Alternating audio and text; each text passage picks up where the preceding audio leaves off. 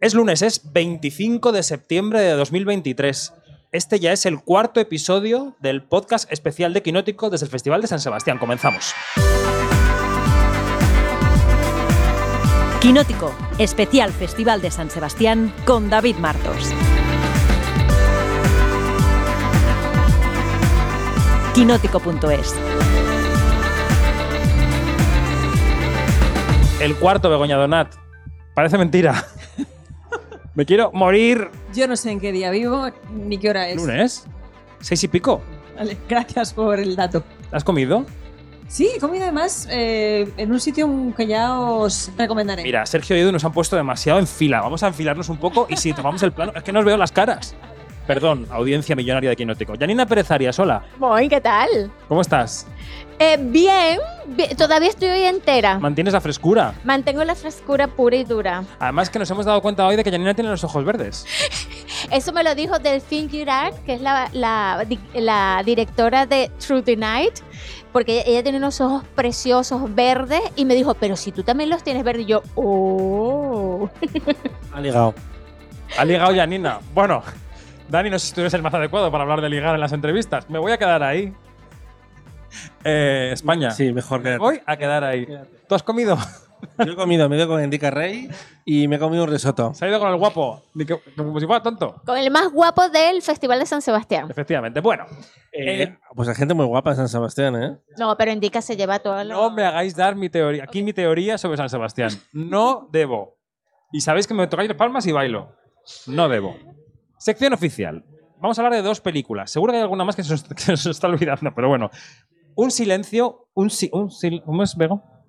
En silence. Un silence de Joaquim Lafosse, eh, que ha venido aquí esta mañana al set con Emmanuel Devaux. Nos ha entrevistado Dani, ahora le preguntamos.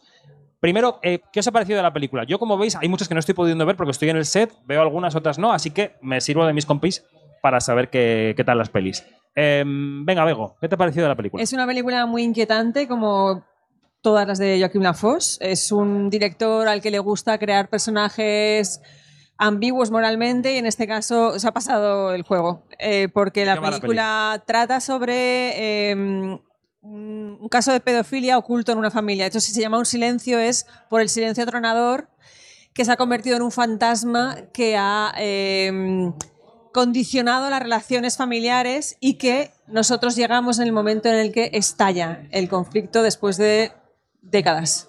Jenny. Bueno, es súper perturbadora la película, eh, aunque tiene como que un tono tranquilo, pues, pero la, la- toda, la, todo el- toda la intranquilidad está, está como que muy, muy bien llevada. eh, no es una película ruidosa ni estridente y eso es lo que a mí me encanta de, de La Foz, que siempre logra Es inquietante, podrías decir. Sí, sí, muchísimo. Eh, eh, él siempre logra habl- hablar de temas que son muy, muy, muy importantes y muy, muy difíciles de tratar, pero desde otra esquina, desde la esquina de la tranquilidad y desde la esquina de la, de, de- de la observación. Y además que tiene un elenco que es extraordinario y, que, que se apoya mucho en, en expresiones sobre todo. Dani, la peli y la entrevista, ¿qué tal ha ido? Eh, pues mira, Jo- Joaquín Lafosse estuvo hace un par de años en San Sebastián con eh, Los Amores Intra- Los Amores Intranquilos o El Amor Intranquilo, que era una película basada en la experiencia de su padre. eh, y aquí eh, se ha ido un episodio muy polémico de Bélgica que sucedió hace 25 años cuando un abogado muy famoso se vio involucrado en un escándalo de mm, violación barra incesto barra cosas. Y se ha inspirado ahí, a pesar de que se pueden trazar también paralelismos con un caso muy polémico del que me habló Gianni, que sucedió hace dos años en Francia con un pol- politólogo que había sido diputado en el Parlamento Europeo, aunque Lafosse eh, insiste en que para él la historia principal es la, la- la de Bélgica. Y es curioso porque eh, en el fondo lo que está haciendo es una historia muy contemporánea sobre el silencio, sobre mm, la complicidad o no, que ha sido uno de los temas estrella de la rueda de prensa que ha estado muy bien. Creo que estaban habiendo buenas ruedas de prensa este año en San Sebastián, que a veces eran un poco ruleta rusa y te podías mm, pegar un tiro en la cara. No tiene Pero- nada contra las preguntas que hace alguna gente en las ruedas de No, prensa de pues eh, está- son interesantes. Y hoy bien, ha habido un alegro. momento de como de tensión, entre comillas, con la FOS, que ha defendido muy bien la película. Eh, porque le han preguntado hasta qué punto retrataba la complicidad del personaje de Manuel el- eh, de Vos, que es la mujer del, del abogado que interpreta a Daniel Leutiel, y que es cierto que hasta cierto punto es cómplice. Él la ha defendido, y yo he aprovechado para preguntarle a Manuel de Vos eh, por esa máxima que decía Victoria Abril, que una actriz tiene que defender a sus personajes como si fuera un abogado defensor.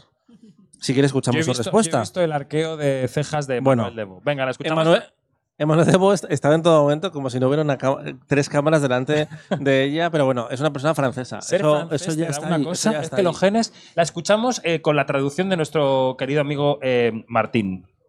No, se me ha olvidado el, el- Samper. Samper, perfecto. Es que se me había olvidado tu apellido, Martín, perdóname. Lo escuchamos. Mais c'est étrange parce que c'est pas du tout un. C'est un personnage que je n'ai jamais, jamais, jamais jugé et que j'ai fait mien absolument tout de suite. Donc je j'ai même pas eu besoin de prendre des distances. euh, Eh, sí, es, es extraño porque justamente he sentido desde el principio que no he juzgado a este personaje, eh, lo he hecho directamente mío y, y, no he necesitado ni distanciarme ni entenderla, ¿no? Es, ha sido enseguida y igual es por eso que, que Joaquín confió en mí, ¿no? Me, hubo una identificación absoluta, eh, igual en nombre de todas las mujeres, que, pero que era algo inconsciente casi. Eh, y creo que yendo más allá de, para referirme a tu frase, pa- yendo más allá de esta película, creo que no he juzgado nunca a ninguno de mis personajes. Aunque hay algunos con los que no, puedes, eh, no estoy de acuerdo o no me gusta lo que hacen, pero nunca he entrado realmente a, a juzgar. Es decir, creo que hay que encarnar el personaje efectivamente para, para, con- para seguir con tu, con tu frase y, y sin juicio. Bueno, pues eh, conchómetro. Sí, perdón. Yo añadiría un elemento que le da todavía más inquietud a la película, que es que habéis nombrado a los actores. Daniel Otey es como el Tom Hanks del cine francófono. Eso es cierto. Entonces, darle el papel de villano a un actor tan querido y que ha abrazado papeles tan, eh, pues eso, Entrañables. entrañables, Apapachables. sí, entonces aporta todavía un grado más de, de rareza y de incomodidad. Mm. O sea que Conchómetro, sí. Porque es que ese es el objetivo también. Concha de ¿no? plata quizá para Daniel Lutil. Mm, No, la película eh, eh, está centrada en el personaje de ella. De hecho, ha contado aquí que la razón por la que estuvo cuatro meses dando largas es que no le, no le convencía del todo el enfoque del guion de la Foss, porque al principio era más centrado en el personaje del abogado y después pasó el de la mujer. Y creo que le perjudica a la película pasar de la mujer al hijo del, del- del abogado, porque es muy interesante la decisión muy compleja que toma esta mujer acomodada que lleva como 25 años justificando de una forma a su marido y hasta cierto punto a sí misma.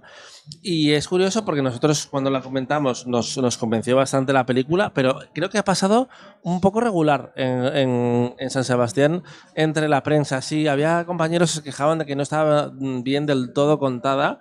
Porque también quiere ser un poco misterioso, no muestra casi nada de lo que denuncia, lo cual yo creo que es eh, interesante que no venía a cuenta, más allá de lo obvio, que Sí, obviamente claro. no, se- no se va a enseñar, eh, pero mm, es una película que juega eso con tus expectativas y hasta el propio trailer de la película también es como, pero esto de qué va exactamente? Y el espectador de la película se hace la misma pregunta durante bastante tiempo. Venga, vamos con la siguiente. La práctica de Martín Reitman, película argentina, si no me equivoco. Venga, Yanni, ¿de qué va la peli y qué te ha parecido? La práctica tiene, tiene esto que, que tienes que entrarle muy bien porque es una película que tiene eh, una comicidad que se basa no en chistes fáciles, sino en situaciones, en ruidos, en una mirada, en algo que pasa fortuitamente. Eh, está muy, muy, muy eh, emparentada con Los Delincuentes, que fue una película que vimos en, en Cannes y que eh, también está aquí en, en San Sebastián y que de hecho el actor principal también participa en Los Delincuentes y me gusta mucho esta, esta película que trata de un, un eh, eh, entrenador de yoga que está pasando por una crisis eh, bastante significativa y tiene que recolocar su vida y, y esa crisis también se ve reflejada en el cuerpo que le falla. Entonces, eh, es de verdad, a, a mí me parece una película bastante amena. Yo me reí mucho, pero sé de gente que, que me dijo, ah, no, yo no le entré nada. Pero bueno, mm, lamentablemente. Esto siempre pasa. Mm, sí. Dani, Ha dicho el director que es algo muy interesante en la rueda de prensa, que eh, le parecía eh, relevante traer películas a festivales, hablando de Latinoamérica, desde un punto de vista luminoso, y en este caso es una, comedia pura y dura, aunque tenga un punto como intelectual, eh, porque siempre pues vemos, por ejemplo, cierto cine mexicano que es muy potente, pero eh, que, que, claro, retrata como la cara más eh, horrible y más pesimista de, de un país como México y que es extensible a otras cinematografías. Y de repente mm, haces una comedia ligera, inteligente, que te acaba con un buen chiste. eh, por ejemplo, eh, y que te retrata y se ríe un poco del mundo de, de los yogis mm, de en los Argentina, pero que es muy extensible al resto de, Ajá, del mundo. yogis- de los yogis en, en Chile, porque es un argentino que migra a Chile. Eh, y, y entonces también está la parte de, de cómo se confrontan las dos nacionalidades, ¿no? Mm. Que tiene cosas graciosísimas. Bueno, yo, yo la disfruté un montón. ¿Conchómetro? Mm, Bueno, yo no, no precisamente porque claro, todavía no hemos visto tantas. Este, mm, yo creo que hay otras propuestas más potentes que le podría, que están como que más en la, en, en lo que le gusta a Claire Denis. ¿ah?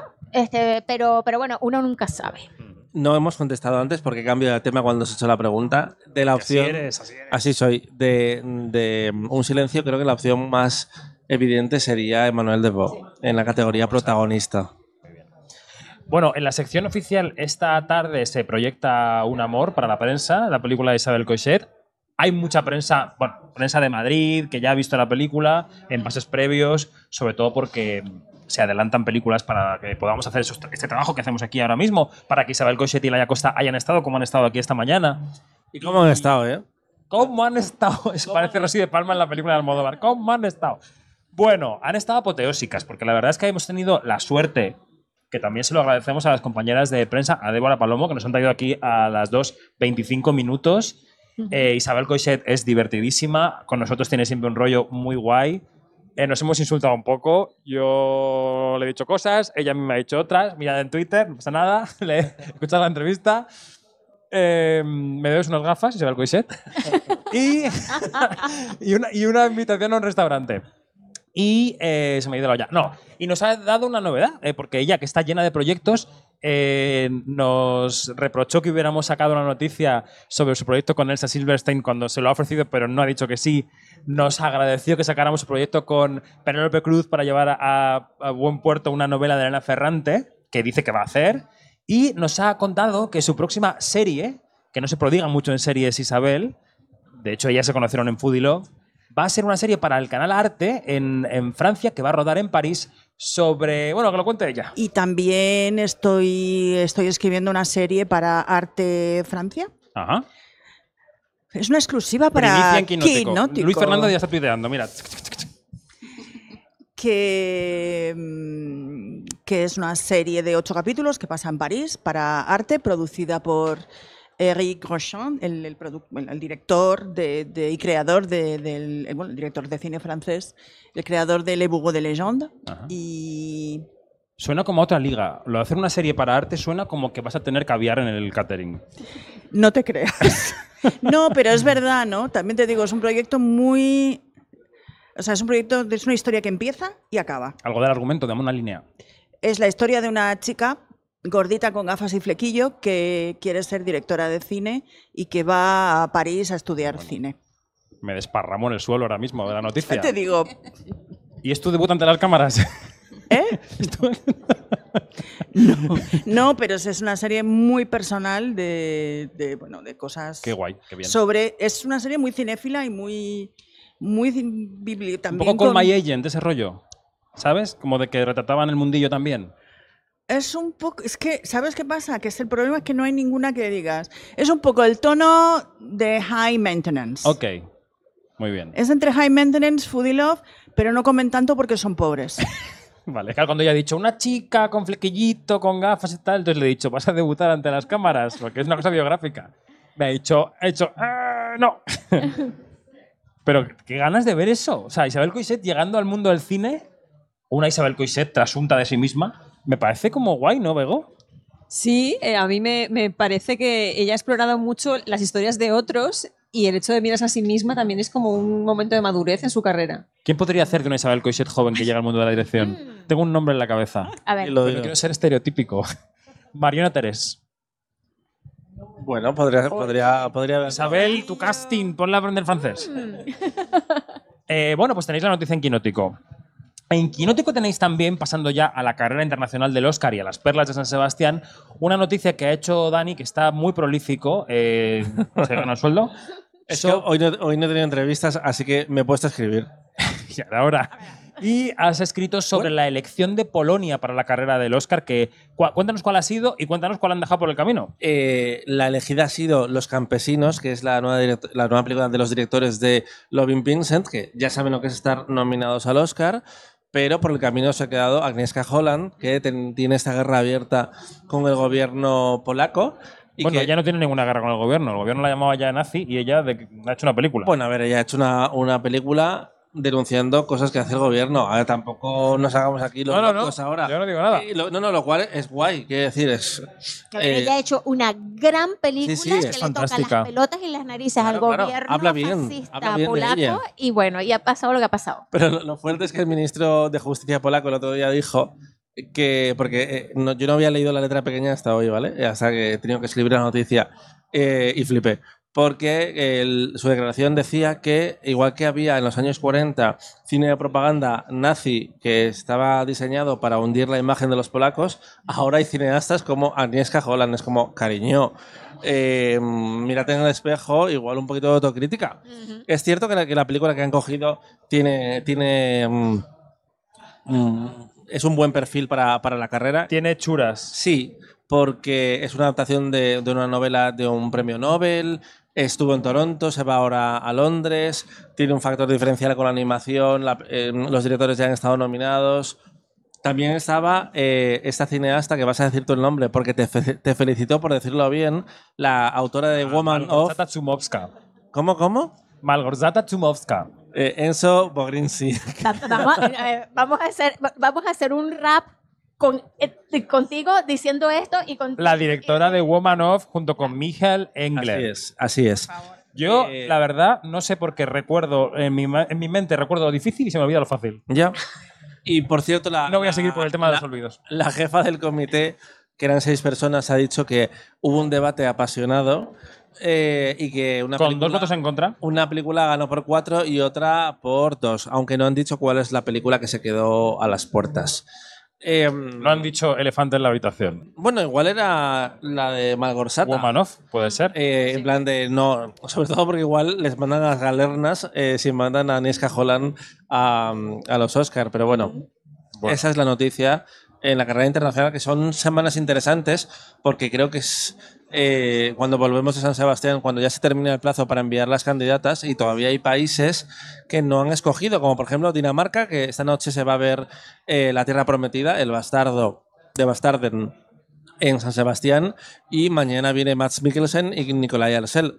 Donde no van a venir es aquí, porque Mats está un poco... Porque tu gestión ha sido fatal. No, no, no. Yo he escrito con tiempo, pero Mats está tranquilote, ¿vale? Eh, Mats de... Como diría Zetangana, tranquilísimo. Sí, sí, sí. Debe haber hecho mucha campaña con Indiana Jones porque va tranquilo. Un plan, por decirlo de alguna Bueno, forma. La que sí ha pasado por aquí, porque y es la elegida italiana, es eh, la película de Matteo Garrone, que se llama Io Capitano, que ya hemos hablado de ella en Venecia, pero no sé si tenéis algo nuevo que decir. Mañana hablo yo con Garrone. Yo, capitán. Tampoco viene Garrone. ¿no? Tampoco viene, tampoco Las viene. entrevistas de Dani no suelen, no suelen acabar aquí. Bueno, Le gusta ir al hotel de cinco ayer estrellas. hice siete. ¿eh? Ayer hice siete, pero no, no, no. Mañana tengo a Arcel y a, y a Garrone. Y, Bueno. mm, veremos qué pasa, veremos qué pasa. Quiero hablar luego de los guionistas, aunque sea brevemente, porque han alcanzado un acuerdo en Hollywood y es importante, pero antes, película de nuevos directores y película de horizontes latinos. Nuevos directores, El otro hijo. El otro hijo de, Juan Sebastián Quebrada es una producción colombiana, eh, tiene un productor muy potente detrás que es eh, Franco Loli, que es un, experto en, en las grandes ligas. Eh, y bueno, y es una película que parte de una vivencia personal de Juan Sebastián. Eh, trata de una pérdida, la pérdida de su hermano mayor en una circunstancia súper trágica. Tiene que ver también con con enfermedades mentales y todo esto, pero sobre todo tiene que ver, que, que es lo más interesante de esta película, desde dónde se narra la historia. Y lo narra desde la luminosidad, desde las personas que quedan. ¿M? que somos las que, quedan, que las que quedamos en este plano eh, y cómo, cómo superamos un duelo y cómo la vida sigue. A mí me parece una película súper luminosa, esperanzadora y, me, y, me- creo que, que en Juan Sebastián tenemos a, un, a un buen director que, que parte desde, desde las cosas íntimas cuando por lo general de Latinoamérica nos vienen eh, historias que son que tienen que ver más bien eh, en lo, de lo social, de lo político Sí, y sí, de todo sí. esto. Entonces es una es una pequeña gran historia, diría yo. ¿Ok? En Horizontes me decía Dani, hay que hablar de Extraño Camino. Así es. Es la película brasileña de Horizontes eh, que está dirigida, por eso me he sacado el periódico para leer el nombre No, no, correctamente. audiencia de España y del mundo. Dani no está abrigándose las piernas con el periódico. Guto Parente, que es el director que creo que hace una cosa como muy, muy interesante, porque en el fondo es una especie de ensoñación autobiográfica, porque el protagonista de la historia es un joven director que ahora está viviendo en Portugal y vuelve a Brasil porque le invitan a participar en un festival de cine en el que va a presentar eh, su última película. Eh, y ahí pasa una cosa que yo creo que no pasa en los festivales de cine, que simplemente es una excusa dramática, que es que de repente le dicen, no, no, es que tu película pasa de- dentro de cinco días eh, y no te podemos eh, alojar, tienes que buscarte la vida. En un festival pequeñito. no como San Sebastián, que es enorme. Eh, y él entonces decide eh, intentar buscar a su padre, que hace años que no habla con él, se han distanciado y eh, es la película transcurre en la época del COVID, así que todo el mundo tiene como mucho cuidado, van con mascarillas. Ha sido como un poco de ansiedad volver a ver esto, la verdad. Las películas del COVID nos pillan un poco a desmano. ya, Está, ¿eh? sí, sí, es como. En, en el fondo ha pasado poco tiempo, pero emocionalmente ha pasado muchísimo. Exacto.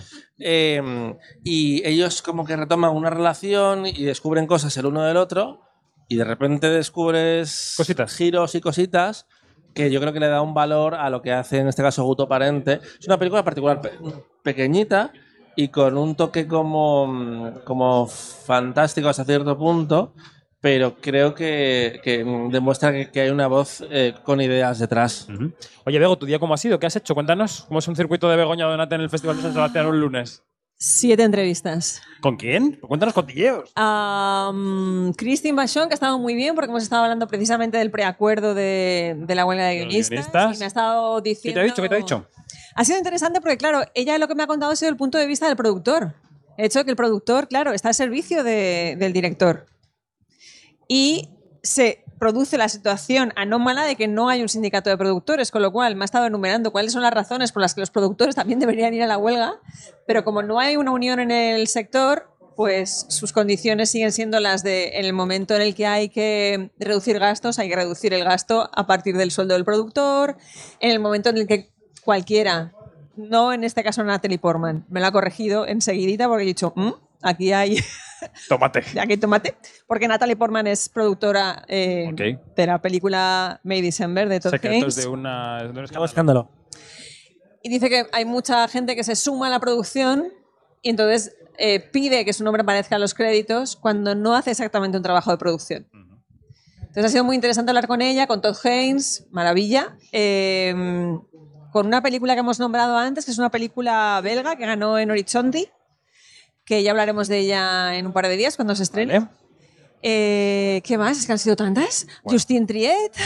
Hablamos entonces, si quieres, de la huelga de guionistas, porque, mira, decía esta mañana Isabel Cochet aquí en la, entre- en la entrevista que también hablábamos, porque estaba muy reciente el acuerdo, y decía, jo, es que mm, esa mañana cuando he visto, probablemente en nuestra newsletter, que eran solo 11.000 los sindicados en el WGA, pienso, jo, 11.000 personas pueden bloquear una industria de la que dependen cientos de miles de personas.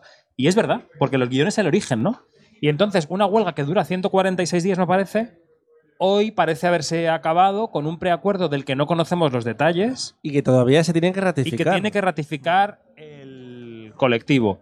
Yo, por el entusiasmo que veo en las declaraciones que citan los medios americanos, veo difícil que no se ratifique.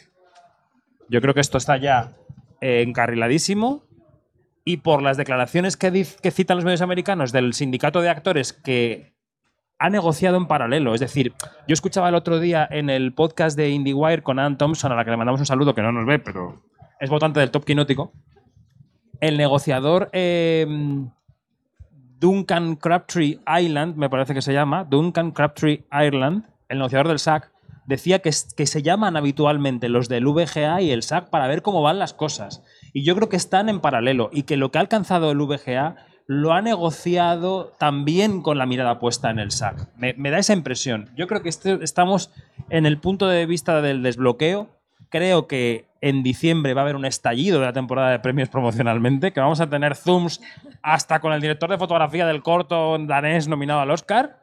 Dani. Bueno, igual a esos los entierran porque han tenido tres meses de lucimiento en Venecia. Han ido técnicos que jamás van a volver a pisar un festival de cine. y ahora son actores todo lo que Y ahora son estrellas absolutas. Eh, mm, pero sí, es un momento de transición. Y es interesante lo que estabas contando de, de Christine Basson, porque sí que hay un sindicato de productores a, a la hora de dar premios, pero es cierto que no negocian, o no, eh, que yo recuerdo que no ha habido huelgas de productores, porque en el fondo es un poco, forman parte de, de- de- de ese otro lado. Y Basson Es que, es independiente. vamos a ver, Eso lo- hay que recordarlo. Lo que te he dicho, Bashon, es un poco trampa. Es decir, es un poco trampa porque en el fondo, eh, claro, hay niveles de productores, pero ellos son los que, vamos a decir, mueven el dinero. No digo que lo pongan, digo que lo mueven. En el caso de Christine, la que lo consigue es una conseguidora. Bueno, lo mueve de unas manos a otras, digamos, lo mueve de unas manos a un proyecto. Entonces, a ella siempre le va a interesar que exista el negocio. En ningún caso me imagino que le interese que el negocio se pare. Ni para, para reivindicar Claro. qué. De hecho, contaba eh, que justo en el momento que está sentado con nosotros, tenía que haber empezado a rodar su, eh, su siguiente proyecto con Killer Films, que es su productora, con la que ha hecho, por ejemplo, este año Vidas Pasadas, aparte de Secretos de un Escándalo. O sea que el tiempo ese se- ha perdido. Por eso hablaba, te preguntaba ayer si Almodóvar iba a poder salvar el reparto de. mm, Bueno, ahora ya parece de que, su película. que está encaminado a que sí. Sí. Y mañana, si estáis atentos y atentas al canal de YouTube de Quinótico y al Instagram de Quinótico, no puedo decir todavía quién, porque aquí en el set fluctúan las cosas y de repente uno viene y otro no viene y cancela, pero mañana van a pasar un par de personas, si todo va bien, que conocen muy bien desde dos puntos de vista distintos, son ambos estadounidenses, cómo se ha desarrollado esta huelga de guionistas y la de actores. Así que yo permanecería atento a nuestras redes sociales. Y aparte va a venir alguien que es muy fuerte, en ¿Quién realidad. viene mañana? No, te voy- no, no, es mejor no decirlo, no, no vaya a ser Pero dime las iniciales. que venga el servicio secreto y se acabe todo. ¿Quiénes son las esto. iniciales de quién? Que no sé quién dices. Eh, eh, B- BFF o, Ah, o BBF. Best Friend Forever. Best Friends Forever. Nuestra mejor amiga para siempre. Bueno, total. Bueno, Te van a cachear. no podemos decir. Esto ya está siendo registrado, no podemos decir Mm. nada. Mañana, más. Así que ya nos hemos dejado algo. Creo que ¿No voy a poder dormir? Ya te lo digo yo cuando se corte el directo. Bego, Janina, Dani, ¿qué? Que esta noche nos vamos a la fiesta de Avalon, que es muy famosa en San Sebastián. ¿no? Ah, es cierto. Avalon. Tu fiesta es nuestra fiesta. Si os quiere. El año pasado todos los que veíais esto estabais invitados porque se puso un tuit abierto. Pudo ir quien, quisiera. Yo me quedé en la cola porque no había sitio. Yo Pero me fui este año también. Solo unos pocos privilegiados podemos entrar. Igual me voy a dormir. No, Avalon, iré un rato. Chicas, chicos, gracias. Adiós. Hasta, Hasta luego.